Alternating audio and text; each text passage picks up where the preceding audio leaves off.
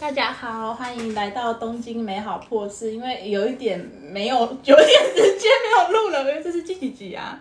第六集，第六或七吧，第六或等一下再七吧。等一下再看一下，真是很不好意思。那我们就是这么久，我啊不是伊娃，我还记得我是谁。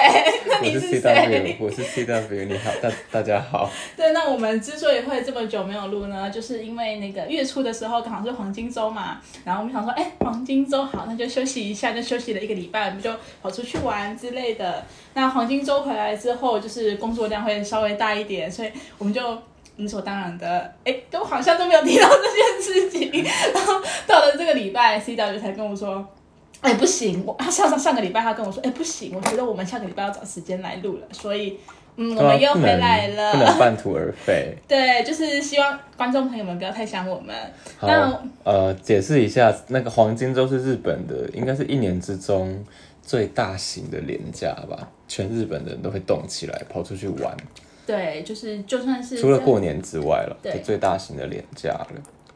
对，即使是在疫情的期间，大家还是跑出去玩的，真振兴地方的观光消费，嗯，我也是啦，我不能说什么。对，就是我们也是振兴的那一员。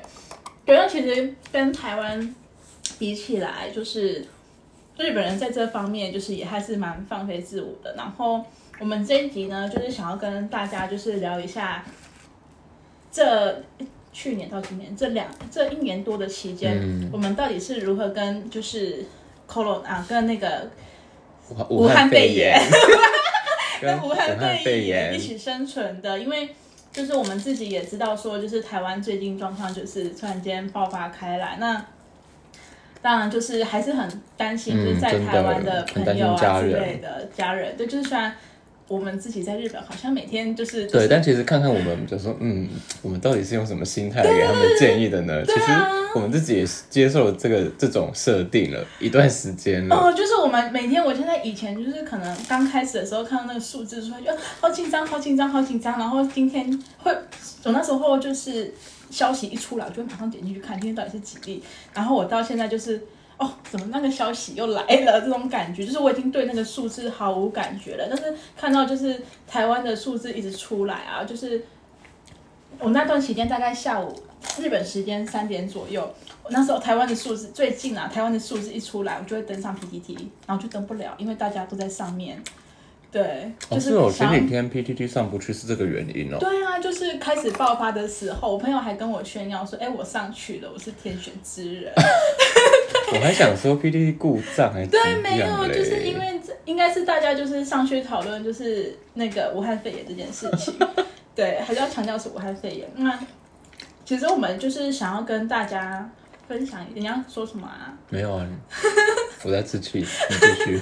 对，就是想要跟大家分享一下，就是在因为啊，台湾现在已经开始小学已经停课了嘛。哦，真的哦，对，然后部分公司好像也要开始就是在宅工作之类在家工的。作，对，那就是想说跟大家分享一下那个在宅工呃在家工作，嗯，跟还有就是如何调试好自己的心态，跟武汉肺炎共存的。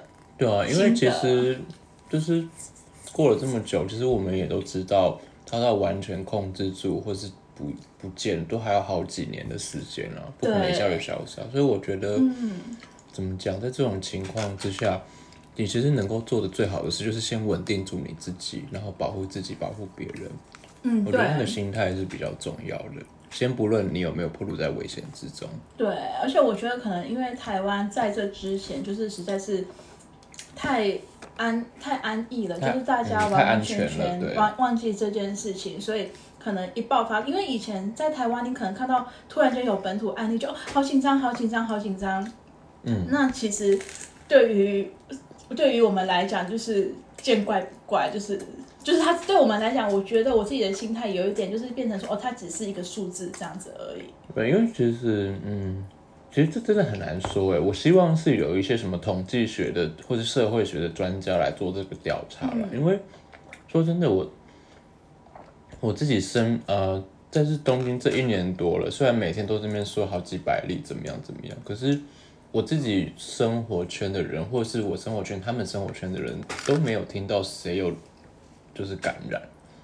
我在想说，这会不会就是跟我们平常的交友圈啊，就或是什么社会阶层啊，是有很大的关系之类的？因为东京其实我们到目前都知道，好发那些案例的地方都是在一些酒吧啊，或是那种医院集体感染什么的。嗯办公大楼可能也有啦，可是其实那相对每天那么几百几千，那真的我觉得算是少数。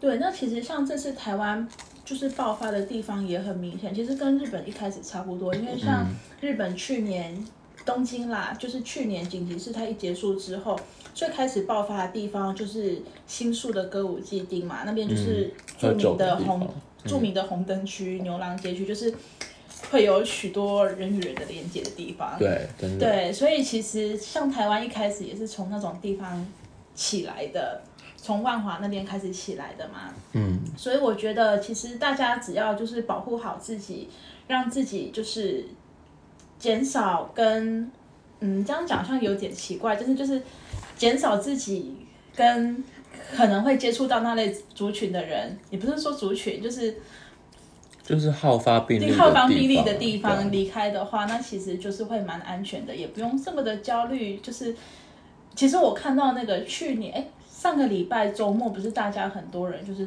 分享那个照片，说就是台北已经变成空城啊什么之类。其实，嗯，在台在那个紧急事态宣言的时候，确实银座也变成了那个样子。哦，去年我还记得去年嗯过年的时候，银座街上都没有人呢。对，完全没有人。我那时候三四月的三四月的时候，就是去银座打医美的时候，就完全没有人，就是吓到。很吓人对吧？银座都是人的，道理说。对，就只有住在银座附近的中年男子在那边跑步，他应该觉得很爽。对，嗯，去年三月的时候，你是什么样的心情啊？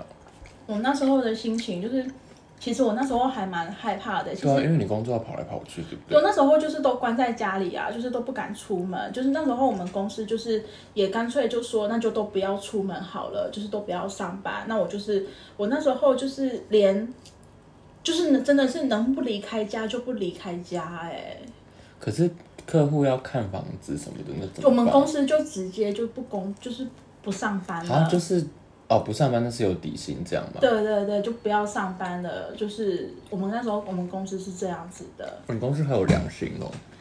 对，但是现在后来其实，那一开那时候其实还不是最严重的，不是后来一月份的时候也有宣布紧急事态嘛？那那那段时间就是我们公司就是还是。嗯，应该说已经觉得说，就算宣布紧急事态也没有什么用了，所以我们公司就是让大家自由选择，说你想要在家，那你就在家上班；那如果你想要出勤，你就喜欢出勤。然后之后过段时间不是也有在变严重，再一次紧急事态宣言嘛，好像换了一个名目，忘记那叫什么名目了东京 alert，对，然后我们就是全部都是照常上班这样子。我还记得我的话，嗯我觉得也类似耶。其实一开始报的时候，就是二零二零年的春天嘛，嗯呃，冬末春初的时候，然后那时候一开始就很焦虑啊，对，然后但是因为我的工作性质嘛，我必须要在客户那边的办公室上班，然后客户死都不肯放我们回家工作，嗯然后我就整我就整个心怀怨恨，嗯就很讨厌那个客户。他然后直到三月底有一天，他们才直接宣布说，现在大家赶快把抽抽屉的东西清空，然后回家收拾在宅勤务。嗯嗯然后我想说，为什么不早一点讲？怎么杀的我这么措手不及？嗯然后我那边我还那边跟看着那个新来的就是小弟弟，刚毕业才来我们公司，然后就直接派派来客户的办公室，没几天就被赶回家了。嗯然后 我在那边手把手的教他很多事情，然后就拜拜了。对，然后之后就是呃，就一直在家嘛。然后我再再一次回去我客户的办公室，就是我回去打包东西的时候，那时候是已经什么时候啦？就是七月吧。哦，哎，怎么那时候哦，那时候是比较稳，七月我记得去年七月是比较稳定的时候吧？对，但是客户后来也是、也是因为考量到成本的问题，那个办公上面就不租了，嗯，直接退掉。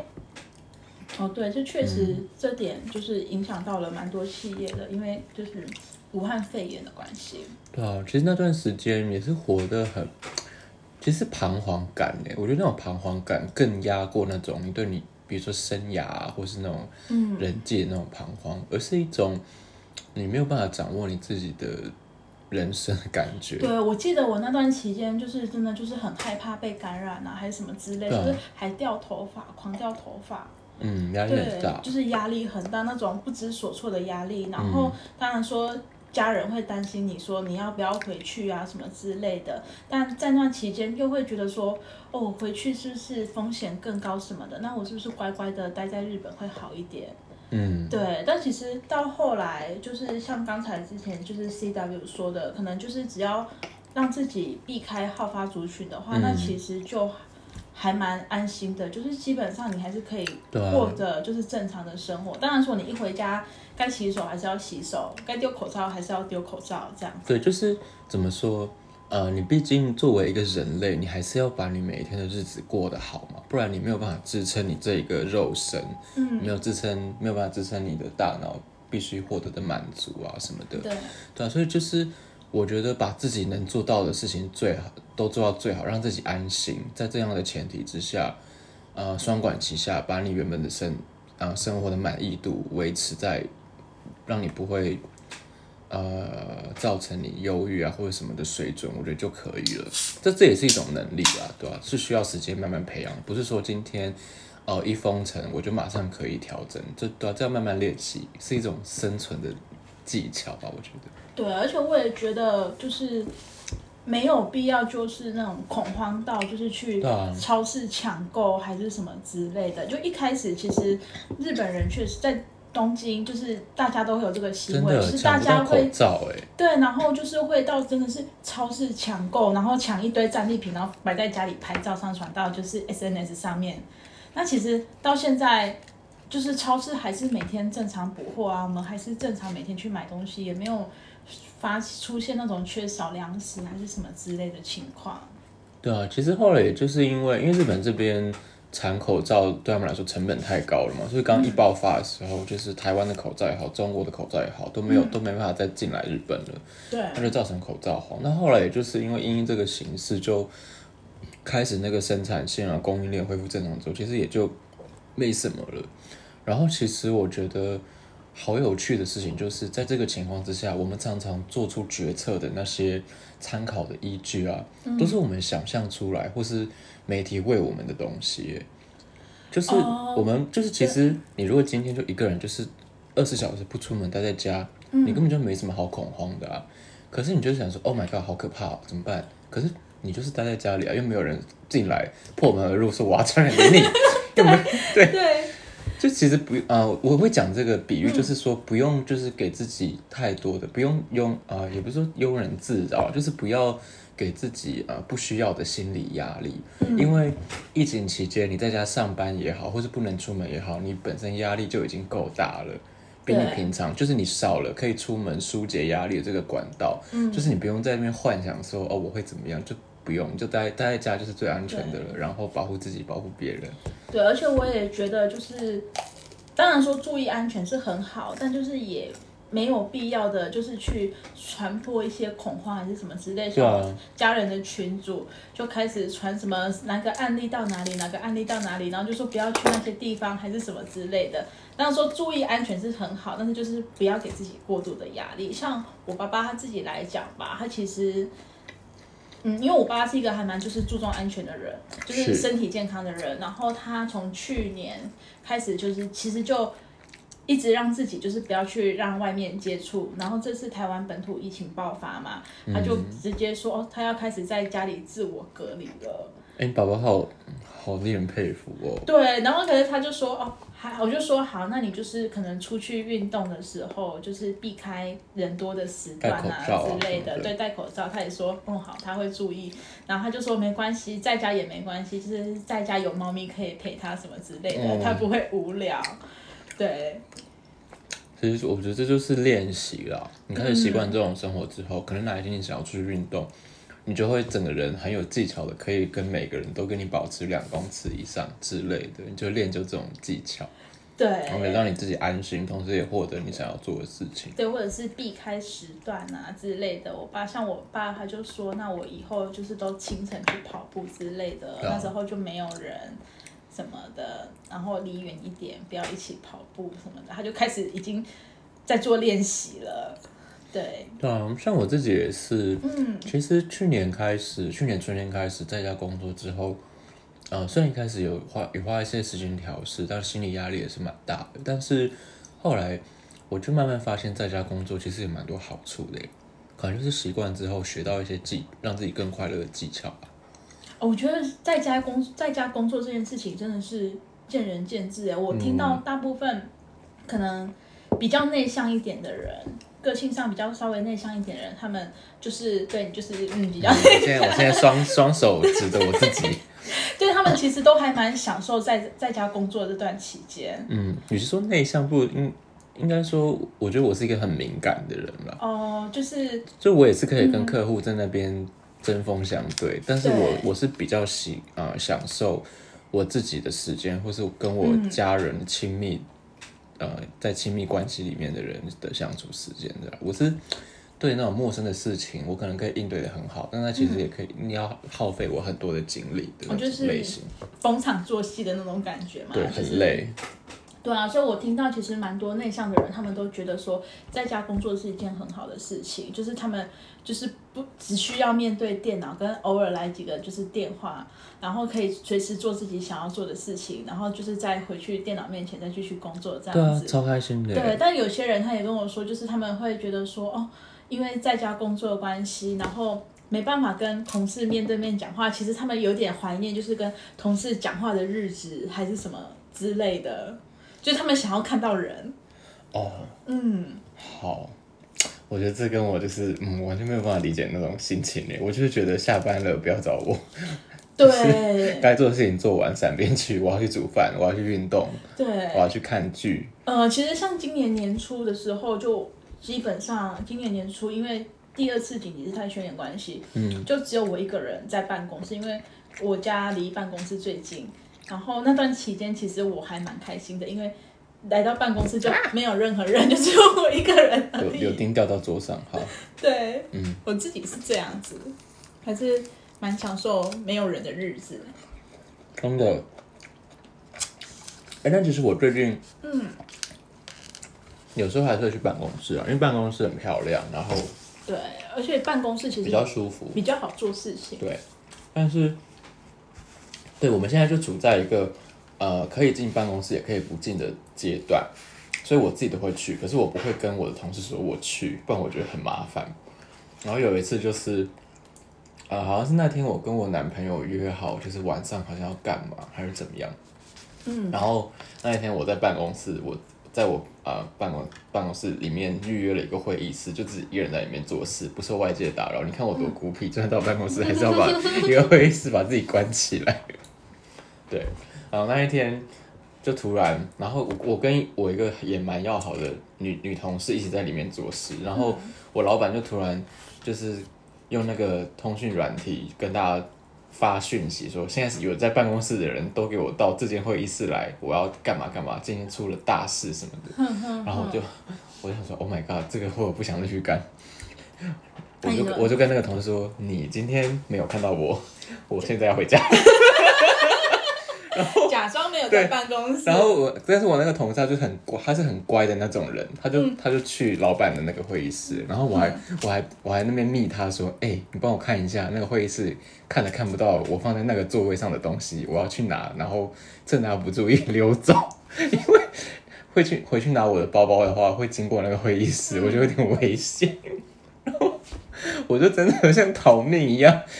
回去偷偷拿走东西，然后溜过，然后就是路过那间会议室，然后搭电梯下楼，然后大确保没有人，就是，然后我还下下楼的时候，还有遇到一个正在赶去那间会议室的其他同事，嗯，然后我就遮用包包遮脸，是不是就很像什么社会案件的主角，然后就跑回家了。我都想说，我才不要被你们这些人浪费我的时间呢！今天是我跟我男朋友的时间，可恶！然后结果就真的如如我所料，就是我老板把大家抓去，根本就没有要干嘛，就是因为出了事情，所以想要先把大家聚集在一起，但是后来也没有想出什么办法，就大家就这样那真的是浪费时间。浪费一整天。嗯，我在想，哦，幸好，幸好你逃走了。就真的是，我觉得这个就是嗯，我觉得我就是尝到在家工作的甜头就是我觉得。呃，在家工作这件事情教会了我怎么样更宠爱自己，嗯教会了我去分别什么事情是最靠近自己那个距离感。嗯应该说，怎么样更适合的去拿捏，呃，围绕着自己所有事情的距离吧。比如说，最重要的是，呃，家人啊、男友啊、好朋友，然后公司的人是次之。那每个人的顺序不一样了。只是我觉得，当你就是花大部分的时间跟自己独处，which is 待在家的时候，你有更多时间的更多时间去思考自己的的人生，自己的好好去检视你每一天的时间表什么的。其实那也是一种学习，对啊整理自己的过程诶、我其实蛮享受的。可能也是因为我是内向的人啊，对所以我三不五时只要大脑闲下来，我就会开始想自己的事情。我想说，你，今天这样到底好不好啊？我是不是有什么办法可以让自己过得更好呢？整体而言，然后就开始分析，然后给出自己的结论，然后开始动手去做对对对，对对。很像，真的是完全是你会做的事情。对，然后这些事情通常都不会是公司的事情，因为我觉得工作对我来说是一件很很淳朴的事情。嗯，我们在工作的时间把谁要做什么那个职责讲好做完，我们就干干净净，不要来打扰我。对 我就就是这样。工作就是还有也是很多人说，那其实你还蛮厉害的，因为很多人都会说，就是因为在在家工作之后，就变得说工作跟私生活完全没办法分开。那其实你是感觉上也是可以就是分得很好的人，就是你可以马上让自己从在就即使是嗯在家，你也可以马上让自己就是从那个环境中抽离，做自己想要做的事情，然后再很快的回去。我觉得应该说这就是这其实算是我求之不得的状态，嗯因为我的工作本身是很需要去面对客户的嘛。嗯所以我其实呃每天这样频繁的面对人，其实那个压力真的是蛮容易累积的。嗯所以我一直蛮喜欢那种呃比较不用面对客户，然后只要操作一些系统啊，或是分析数字啊，然后完全用电脑就可以解决的工作形态。就是不用跟别人讲话的工作形态。对，然后要啦，就是透过一些那种 Office 的软体去讲话，但是其实就不用面对面，嗯然后也不用做很多表情啊、手势啊什么的，嗯，就完全只要透过你的嘴巴跟对文字对，来解决一切。我其实这一切我，我觉得我们觉得，我觉得我们这个年纪的人都还蛮擅长的啊、从小就是玩什么 MSN、雅虎、奇摩即时通嗯长大的，这其实很很习惯了吧？我自己是还蛮习惯的，但因为工作性质的关系，就是有时候我们可能就是在打电话上，就是有语音上会让事情就是更加顺利。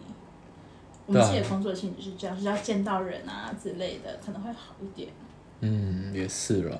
但我我就是完全可以文书化的呃职职业性质，所以嗯目前为止我还蛮享受这种 balance 的。然后我也不觉得工作跟生活的界限有这么明显、欸，嗯因为其实你就是在用你有限的时间去追求你想要的东西嘛。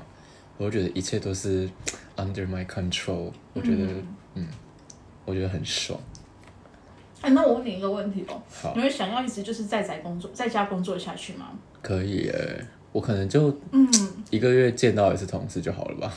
哦，是哦，或是半年见一次，我觉得没有关系啊，就是没有见到同事，你也不会就是想同事什么之类的。不会啊，就要 要见就约吃饭啊。哦，就是不要在工作场合对我上见。就是觉得，嗯，就是我们如果不是那种会想要约吃饭的关系，那不要见，其也不错其实就是嗯，节省彼此的时间啦，哦，对啊。哎、我其实、嗯。好了，讲这个有点像在就是什么呃开空头支票还是马后炮什么的，就是嗯。我有一个。我之前在滑 IG，我就发现我有一个高中同学，他嗯。就分享了一个 podcast，叫做什么、什么 Let's Break Up 什么的，我们。我们分手吧。那个 podcaster 名称叫这个，然后他他有一集，他其实讲的这个标题很耸动啊，但其实 Let's Break Up 就是他好像这个 podcaster 就是在讲一些很心理学或是人际或是社会的东西，就是在告诉人怎么样去认清什么人际关系啊什么什么的。然后他有一集，他的 title 就叫做百分之九十趴的人际互动都是有毒的。其实我看到这个耸动的标语当下，就会想点进去看。我会，我是我是还没有听啦，可是我就觉得，其实你这这个论述不会不合理耶，百分之九十的是有毒的。比如说，呃，如果怎么讲，就是如果以一个全世界七十亿的人口来说，那可能真的是百分之九十的人，你跟他都会相处不来，会惹得自己不开心的，不觉得蛮有可能的吗？我觉得还蛮有可能的，就是应该说不是相处的不开心，而是就是你可能是很勉强的自己在维持这段关系。对，对就是太太长，一直那个密度太高的话，你就会不舒服，就会对你造成不健康。嗯，但其实我自己是那种对于就是你说的那种有毒的关系，我是自己会就是去避开掉的。我是一个不会勉强自己的人。对啊，我就想说，嗯嗯，那其实可能就是，呃，如果你要把它讲成应用到我们自己身上日常的交友圈的话，我会觉得可能我们就是都长这么大，其实也都已经培养了可以筛选出那百分之十的健康的人的能力了。嗯，对，就其实围绕在我们周边的都是那百分之十，只是时不时，比如说工作也好啊，或者是、呃约会也好，跟陌生陌生约会，你就会不小心碰到那百分那个另外一个世界那百分之九十，就是同同温层外的人就会觉得，哦，天哪，没想到世界上有人是这样子的。然后才哦才发现是哦这样，这这就回到我就是喜欢在家工作的原因了，就是我就避开那些成为那百分之九十的人的接触，毕竟要把时间留给那百分之十的我喜欢的人。对，而且我你说到就是在陌生约会当中，就是遇到那百分之九十的人，那其实就是紧急事态宣言带给我们的一个好处，就是你可以理所当然的 拒绝掉你不想要见面的人，你就可以说。哦，可是现在在紧急事态宣言，然后不然结束之后我们再见面好了。就是你可以理所当然的这样子拒绝掉人。哦，对，就是那那这可能是新的，就是打枪别人的 phrase，就是在台北可能就是下次约吃饭，就是 不会再跟你吃饭，但是人家人家真的约你，你就说哦，可是现在疫情这么严重哎，我们等疫情过后了再我们再约去好不好？吧，就是不会再约。就是教大家这个 tips，就是如何拒绝掉百分之九十有毒的人。对啊，其实东京现在这个样子，你想约的人还是会约出来、对啊就是约到约家里、约公园、约河边，那么多地方可以约。对，就是不一定要去吃饭、喝酒啊之类跟你说疫情结束再约，就是 no 的意思。no 的意思，大家学会了吗？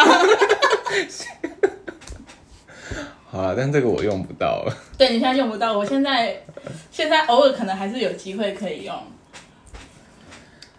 就是是一个理所当然的拒绝的方式。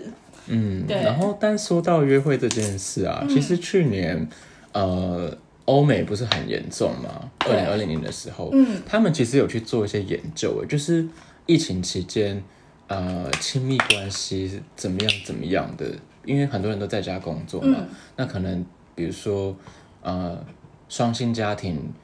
呃，两个人都回家工作的话，相处模式就变了啊、对然后可能会不知道怎么调试什么的，嗯，然后有些研究好像是什么什么一起在家工作的话，造成更多冲突啊，造成离婚啊什么的。哦，对，但我有看到一些研究是说什么，反而让就是疫情期间让伴侣关系变得更亲密的研究也有，我现在有点忘记了啊、但是呃，我其实蛮可以理解那种，就是以他的论述是说。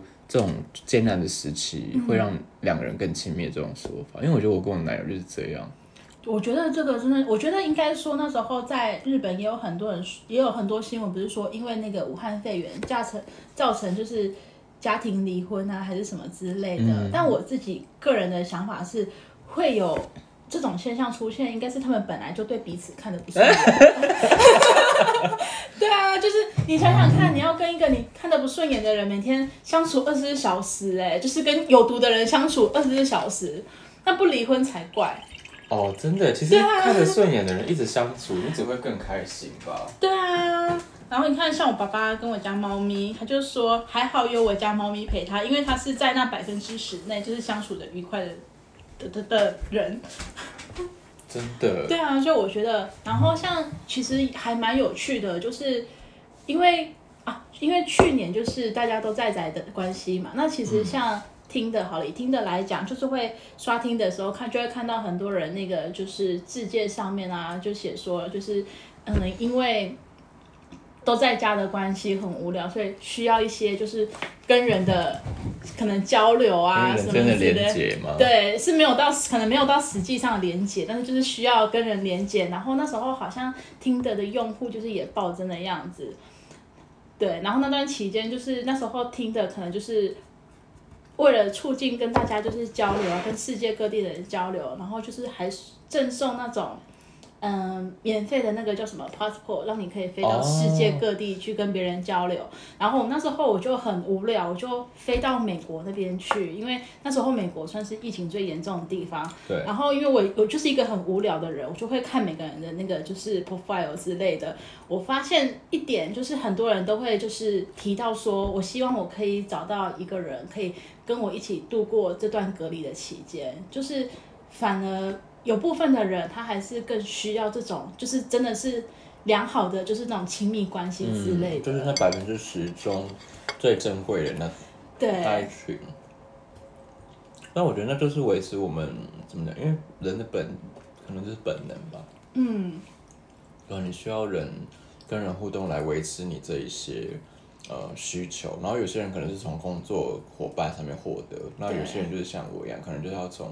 亲密关系、家人、朋友，嗯嗯，就其实，呃，在住在东京的大家开始，我觉得就是一个社会学习的过程嘛。慢慢适应这种状况之后，我觉得我私底下的生活变得更多彩多姿。哎，就是我我花更多时间跟朋友一起煮饭啊，嗯，然后比如说跟你这样也是啊。嗯，或者是跟朋友去滑雪、去爬山，更多户外活动，就是更多这种不会在城市里面人挤人的行程。其实我觉得整体来而言，我更嗯，我过得更健康。对。然后也比较少外食。很多时候别人问我说：“你家附近有什么好吃？”我说：“嗯，我不知道，因为我都自己煮。”嗯。我是真的不知道我家附近有什么好吃的。哎，我觉得你说到外食这一点，就是这可能是。台湾人需要就是花点时间去调试的事情。哦，对，嗯，哦，对，完全忽略这件事，因为我已经太习惯自己煮了。对，就是台湾人，就是可能习惯外食啊什么之类的，可能一时之间没办法调试过来，就是自己煮这件事情。对，那真的要开始培养就是煮菜的技巧了。对，掉了。我也掉了，把它剪下来。他可能呃，伊娃弄掉了一个没系，柳去冲他一下。那你就是跟他没有缘分。没有，我冲他，他就可以吃。节省粮食，节省粮食。就是对啊，哎，我现我现在你这样讲，我才想起来，以前在台湾完全不会煮饭的自己。谢谢你帮我擦地板。还好没有掉到你的包包里面。没关系，没擦。对啊，我觉得其实说不定。在台湾的，在 在台湾的大家有机会，就是往别的方向培养一些兴趣、兴趣之类的。哎，真的，台湾每个人家里都有一个瓦斯炉，应该吧？哎，可是我突然间想到一件事情，哎，就是在台湾，如果是那种在外面租屋的，那真的其实需要花时间去调试，因为台湾的套房几乎基本上都没得住。哦，是哦。对啊，哦，我没有在台湾租过房子啊，我不知道这件事。对，或者是学生族群，因为学生住学校宿舍应该是没有厨房的吧？我以前住学校宿舍就没有，就是四人一间小小的，然后就只能睡觉而已。对对对，看念书这样。哎，这样不能外食，这只能买外带，真的吗？对。可是我还蛮佩服台湾商家的一点，就是台湾像以前就是在那个日本。很多食物都是不能外带的，因为他们就会觉得说，哦，外带的味道就变了，还是什么之类的。哦，对，这台湾跟日本好像是两个不同的，原本是不同两个，呃，怎么样的一样的外食世界。日本本来是很少外带的，反而是因为疫情之后，很多店家才发展外带的服务，还有很多那种什么外送服务的新创啊，也就是雨后春笋般一直这样冒出来。嗯，对，就是其实。啊，你知道 Food Panda 最近开在日本开始了吗？哦，我知道。可它是吃掉一个一个新创，那个新创叫 Food Neko。哦，就是你跟我说，然后在我家附近不能用的那个，就被瞧不起。我觉得超好笑，就是它那个 Neko 是日文的猫，它原本就是那个食物猫 Food Neko，然后它就被 Food Panda 吃掉，在那边 Food Panda，我觉得超好笑。反正就是反正就是造成了这种外送的市场的壮大啊，然后还有就是各个原本就是那种没有非连锁那种小餐馆什么，他们都想尽办法去克制化容器啊什么的，让你外嗯，对，或者是就是甚至是自己外送发传单什么之类的，很低的金额我们就起送啊什么的。对啊，对，那可是这在台湾哦，台湾也有外送啦，但是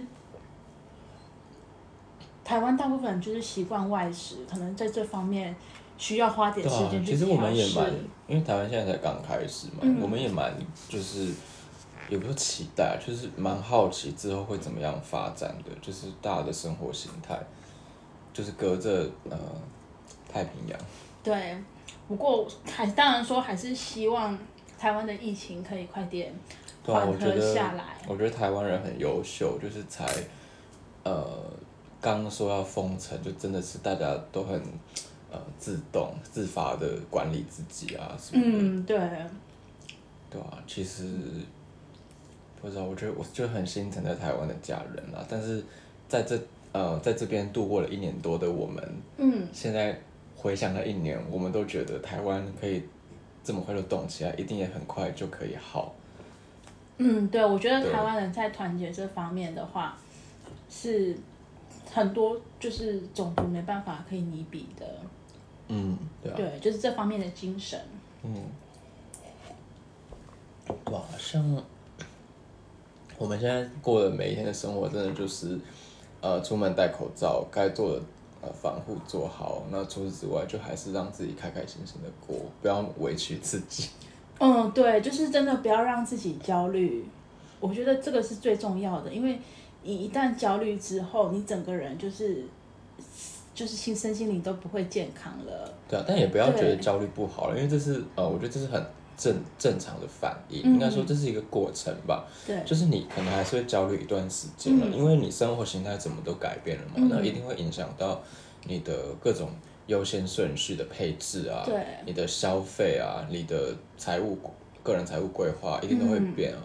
像我觉得影响到我最多的，呃，就是我找伊娃帮我租到这间房子、欸，嗯因为我后来就觉得说，我后来就是经过了那样的生活一段时间，我就觉得我想要花大部分的时间待在家里，因为我也不太喜欢吃外食。嗯那这样我要待在家里，我就要一个很舒服的空间，然后最好是呃，虽然可能不用太大，但是有几个空间可以让我转换心情。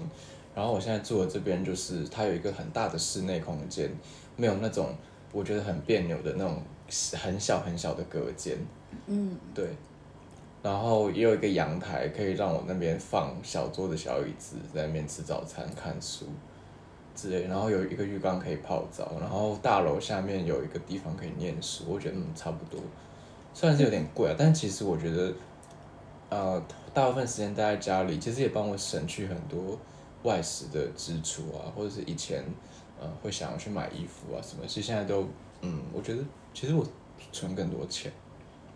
对，其实这个也有相关报道出来，就是好像有点扯远，但其实像日本现在房地产的趋趋势嘛，就是变成说大家更想要就是更更更大的空间，然后像有些房子啊，他们可能本来是老房子在翻新，他们就会特别设立一个就是工作的工空间工作室出来，这是以前完完全全不会有的潮流。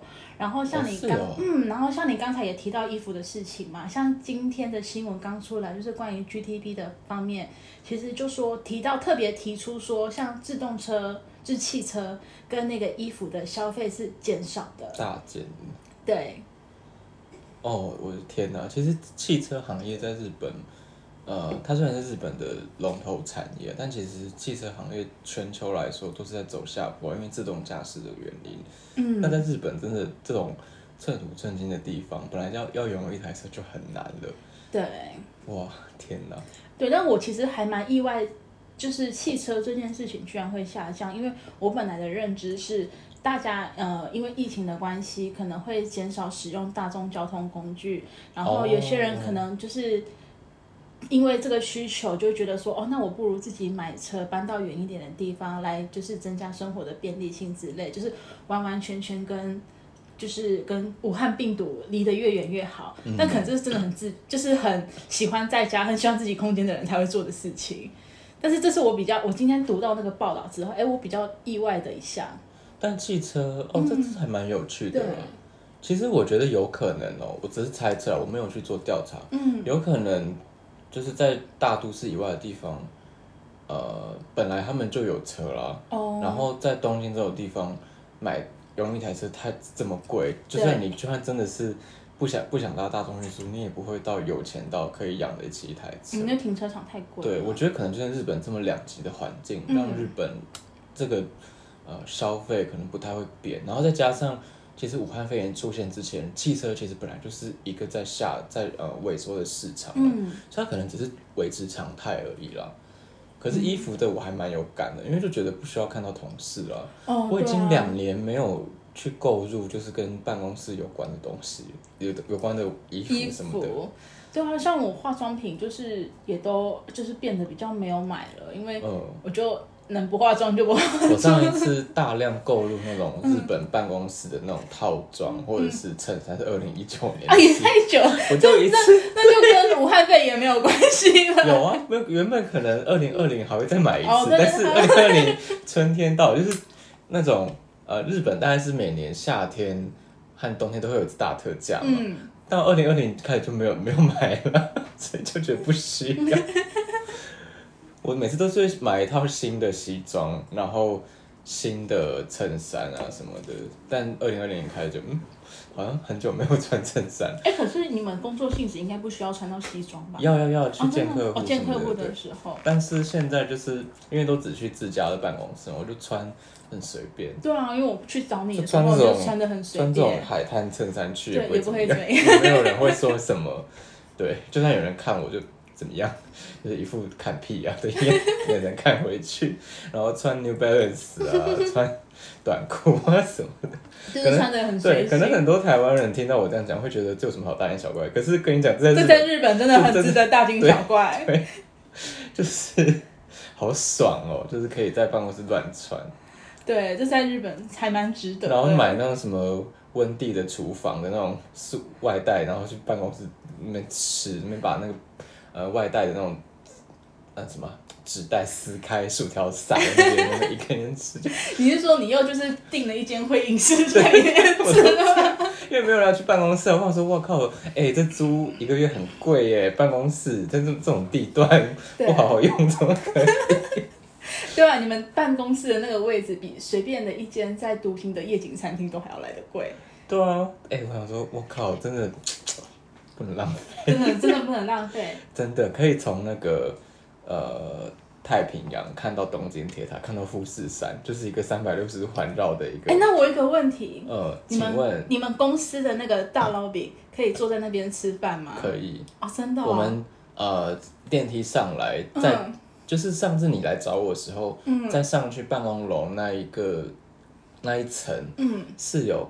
公共空间的，你可以去那个露天花园里面喝下午茶，都可以。那我可以在。那边吃鸡排吗？可以啊，可以啊。真的哦。我们那那边还因为疫情的关系，把那个露天花园重新整理了一遍，就是那种、嗯呃半空中的花园，然后里面还有那种沙发区、凉、嗯那个什么摇椅区，什么嗯，哎天哪！不用钱，就是大家没有在那边上班是不会知道，可是你是不用任何的那种入馆那种 ID 卡就可以进得去，哦，真的吗？不用不用任何卡就可以进去了吗？用不用。所以我可以就是想到的时候就自己上去。对，各位听众放心，我是不会公布我办公室在哪里。对，但我已经我知道他办公室在哪里，所以我就准备去了。然后你就有闲有闲的时候就去那边纳凉啊，去那边喝茶。那个旁边有 Seven Eleven，可以去那边买个东西，去那边待一个下午。对，我可以坐在那吹着微风看着然后看看着下面的车子在那边流动。对，对，嗯，哇塞！那是新的新的景点，新的私房景点，依法的新私房景点，可哎，可是你们那层楼不是需要那个 ID card？才不需要不需要不需要完全不需要。对，也太随便了 因为那边就是让就是客人等待的一层啊。啊！然后你总不能不让客人去 Seven Eleven 消费哦，？说的也是哦，对，我说的也是。对啊，对，因为我上次去就很多那个，就是那个 security 就站得很站得很仔没有没有没有细然后过去鞋子还要消毒干嘛日本的 security 都是在养老的吧？哦，我就想说，哎、是不是这边戒备比较森严，什么之类的，就是都不敢讲话。你就是要过，去找一个柜台，就是我要找 CW，然后他就 call 我，然后我就下来找你，然后去旁边那个很漂亮的地方喝茶，那个是那样的功能，啊，原来是这样。但是我自己去的话，我不需要说我要找谁，不需要别人就自己你就很自然而然的假装自己是对这栋楼的 OL 走过去了。啊，太好了！那我下次就去去那边发呆，发一整个下午。对啊，里面还有一个食堂哎，多爽！你那食堂还有继续开着吗？还有啊，哇塞！因为我听到最有趣的一个抱怨是，像日本的那种就是大公司啊，他们的员工就是福利都提供的很好，就像你说的有那个食堂，你可以在员工用餐。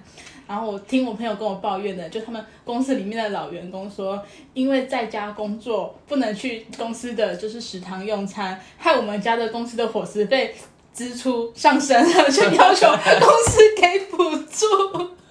哎、真的哎，但这真的是很怎么讲，就是看每个公司的方针啊。然后我像我妹妹，她就是在台湾工作嘛，她的公司就是也有提供就是那个员工午餐。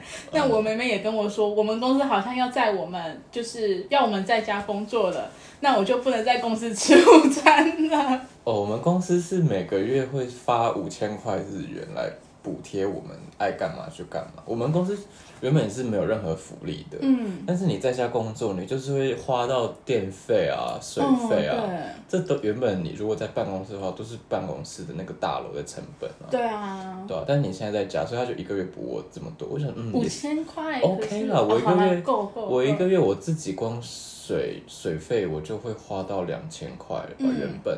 那可能再加多一点点时间的话，那可能多个嗯四分之一好了。嗯那水费多五百块，瓦斯费我一个月一千五嘛，多四分之一，那多三百多块。